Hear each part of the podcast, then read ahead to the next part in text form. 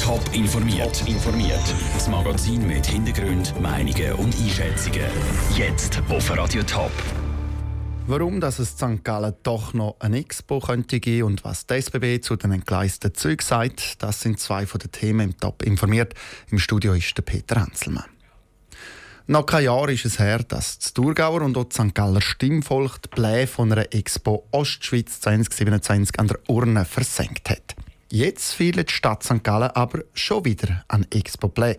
Zusammen mit neun anderen Schweizer Städten, darunter auch Winterthur, Zürich oder auch Lugano, wird die Stadt St. Gallen gleich noch Teil von einer Landesausstellung werden. Die neuen Pläne haben mit den alten, mit dem abgelehnten nicht viel zu tun, betont der St. Galler Stadtpräsident Thomas Scheidlin. Die Expo, so wie sie konzipiert war, äh, ist ja vor allem auch um die Darstellung von einem Landesteil gegangen. Wenn wir die Expo jetzt anschauen, wo die grossen Städte der Schweiz vorgesehen dann ist da ganz ein anderes Thema, es ist eine andere Dimension und darum engagiert sich auch die Stadt St. Gallen dafür. Und darum hofft er, dass die St. Galler Bevölkerung hinter diesen Expo-Play steht, trotz dem Nein letztes Jahr. Ob das St. Galler Parlamentarier ähnlich sehen? Im Beitrag von Vera Büchi. Mit über 60 Prozent Nein-Stimmen hat das Stimmvolk vom Kanton St. Gallen die Expo Ostschweiz vor einem Jahr beerdigt. Auch die Stadt St. Gallen hat das Projekt abgelehnt, mit gut 51 Prozent Nein-Stimmen, aber deutlich knapper. Für Karin Winter, die Fraktionschefin der SVP im Stadtparlament, muss der Entscheid aber akzeptiert werden. Da ändert auch ein ganz neues Projekt nichts. Die Bevölkerung versteht unter dem Wort Expo. Expo, egal ob es in einer Stadt ist oder in zehn Städten oder ob es in einer Region ist. Und die Bevölkerung hat grundsätzlich Nein gesagt. Darum bin ich der Meinung, das Stadtparlament müsste jetzt aufgrund von einer Vorlage können entscheiden sodass das Stadtparlament die Expo-Planung eben auch könnte abbrechen Im Parlament gibt es aber auch viele, die das Engagement der Stadt für eine Landesausstellung begrüßen. Zum Beispiel Daniel Kehl, der Fraktionschef der SP. Der Widerstand gegen die Expo Ostschweiz vor einem Jahr sei ja vor allem aus den ländlichen Regionen gekommen. Wenn die Landschaften da jetzt im Moment eher zurückhaltend sind, ist es natürlich an der Stadt, um zu zeigen, dass es Sinn macht, die Expo jetzt so zu probieren. Ich glaube, wenn das jetzt äh, scheitert, dann wird wahrscheinlich die Geschichte von der Expo wirklich kaum mehr Zukunft haben. Darum ist es für mich schon eine sehr äh, Herzensangelegenheit. Eine Herzensangelegenheit also für die einen, ein Ärgernis für die anderen Expo-Ambitionen der Stadt St. Gallen geben auf jeden Fall jetzt schon zu reden, bevor die genauen Details des Projekts überhaupt bekannt sind. Der Beitrag von Vera Büchi. Weitere Informationen zum Expo-Projekt von diesen zehn Städten gibt es so auf toponline.ch. In der kürzesten Zeit sind im März in der Schweiz zwei Züge entgleist. Eins Luzern und eines zu Bern. Es hat Verletzte gegeben und einen Sachschaden vor Millionenhöhe. Was die Ursache könnte sein, der Noah Schäfer berichtet. 22. März, frühen Nachmittag. Zu Luzern entgleist ein Cisalpino von der Trenitalia. Sechs Personen sind verletzt worden. Der Bahnhof bleibt vier Tage gesperrt. Die Unfallbehörde sonst hat den Fall noch nicht abschließend aufgeklärt. Ein paar Vermutungen, wie es zum Unfall gekommen ist, gäbe es aber schon, sagte Philippe Gauderon, Leiter der Infrastruktur bei der SBB.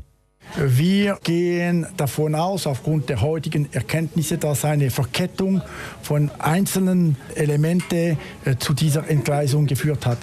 Jedes Element alleine hätte nicht zu einer Entgleisung geführt, aber die Verkettung, die seltene Verkettung von diesen Elementen hat dazu geführt. Was das genau für einzelne Elemente sind, das kann der Philippe Goderon aber noch nicht sagen. Das wäre Spekulation. Die Entgleisung kostet rund 11 Millionen Franken. 5 Millionen kostet der Schaden an der Infrastruktur, 5 Millionen der Schaden am Fahrzeug und 1 Million für den Bahnersatz.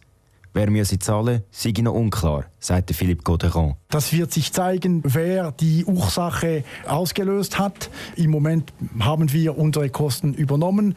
Trenitalia seine eigenen Kosten. Wir sind dafür versichert und mit der Zeit wird sich zeigen. 29. März, das Mal entgleist Bernenzug. Verletzt wird niemand, es entsteht aber auch hier grosser Sachschaden. In Bern ist es zwar nicht ganz so teuer gekommen, die SBB rechnet aber mit rund einer Million Franken Sachschaden.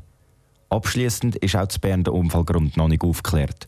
Trotzdem ist für die SBB die Ursache für die Entgleisung eigentlich klar. Im Falle von Bern ist es inzwischen aus unserer Sicht klar, obwohl die SUS noch seine Untersuchung nicht abgeschlossen hat, dass es mit einem Ermüdungsbruch zu tun hat, eines Fußes des Weichenzunge äh, zu tun.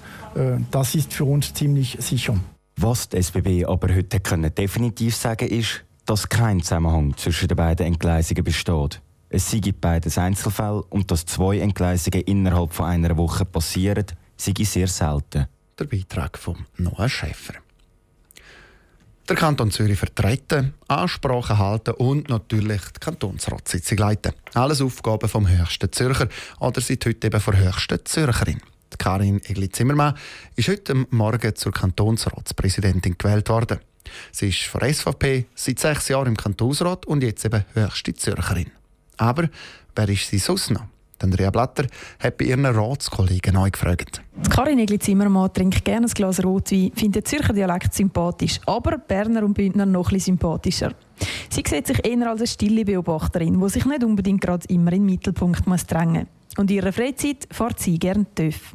Aber wissen das auch die anderen Ratsmitglieder? Würden Sie sagen, Sie bezeichnen sich selber eher als jemand, der gerne im Rampenlicht steht oder eher als ein stiller Beobachter? Ein stiller Beobachter. Ich glaube, sie ist eine stille Beobachterin. Eine stille Beobachterin. Stille Schafferin mit viel Charme. Als Polizistin hat sie, glaube ich, schon das Fingerspitzengefühl, um den richtigen Moment zu finden, zum Intervenieren. Was macht sie gerne in ihrer Freizeit? TÜV fahren. Sie tut gerne TÜV fahren. Sie fährt gerne TÜV. Ich glaube, sie ist gerne in der Natur. TÜV fahren nehme ich an. Mit ihrer BMW ist sie unterwegs und mit ihrem Partner. Welchen Schweizer Dialekt findet sie am sympathischsten? Tessiner Deutsch, äh, Tessiner Italienisch. Ja, ich glaube, sie hat den Wieländer Dialekt gern. Ostschweizer Dialekt, Thurgauer oder so. Ja, ich hoffe Berndeutsch. Sie findet alle gut. Was denken Sie, was trinkt sie am liebsten? Ich denke, sie trinkt am liebsten einen gespritzten weißen Sauer. Also ich würde jetzt hoffen, mit diesen vielen Auftritten, dass es Mineral ist. sie hat gerne ein Glas guten, feinen Rotwein. Ein Glas Wein. Rivella. Auf was freut sie sich echt am meisten jetzt in diesem Jahr, in ihren Aufgaben? Ganz viel Energie in den Rat hineinzubringen und äh, gute Entscheidungen zu provozieren. Den Rat kompetent zu führen. Sie freut sich, dass sie äh, als Zürcher uns repräsentieren und dass sie am Land kann ein Gesicht geben kann. Natürlich auf die Reise mit der Geschäftsleitung vom Kantonsrat. Das ist jedes Jahr eine großartige Sache und alle wollen dabei sein. Karin Egli-Zimmermann freut sich auf all ihre Aufgaben als Kantonsratspräsidentin und kann es kaum erwarten, jetzt erst richtig loszulegen. Heute Abend feiert sie aber zuerst einmal noch bei einem Apero Zelk ihres neuen Amt. Top informiert, auch als Podcast. Mehr Informationen gibt es auf toponline.ch.